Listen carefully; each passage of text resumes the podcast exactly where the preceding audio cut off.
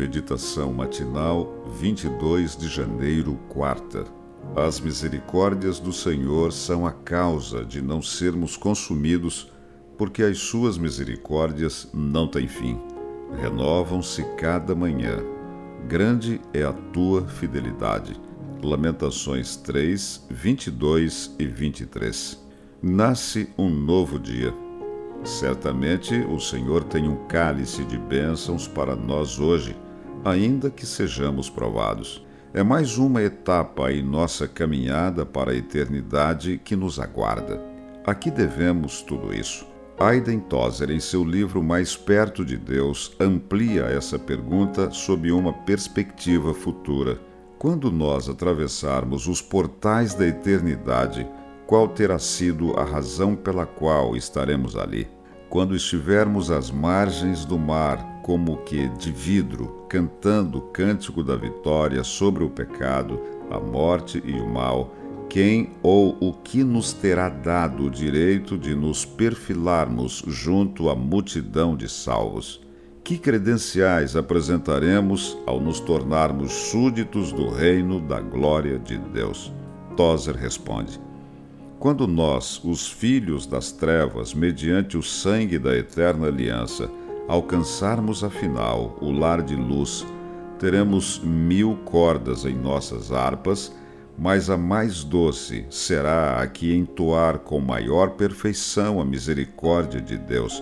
É por causa dela que não somos consumidos.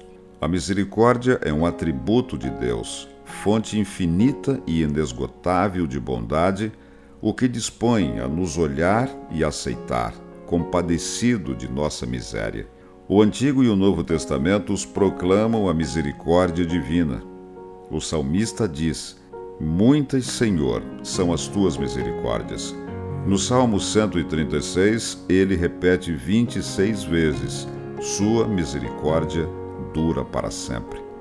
Nosso texto assegura que as manifestações do amor de Deus são multiformes e jamais acabam.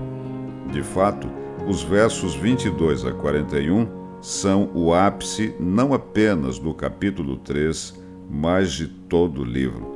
Neles é revelada a verdade sobre os propósitos e intenções de Deus para com seu povo.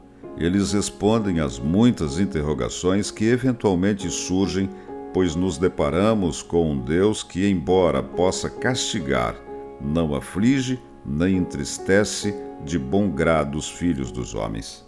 A experiência de Israel contém 70 anos de cativeiro babilônico, durante o qual a nação parecia abandonada e esquecida.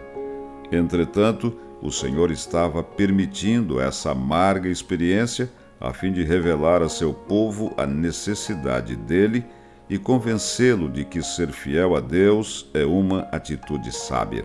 Nesse processo, garantiu ao povo de Israel o que nos garante hoje: porque os montes se retirarão e os outeiros serão removidos, mas a minha misericórdia não se apartará de ti e a aliança da minha paz não será removida, diz o Senhor, que se compadece de ti.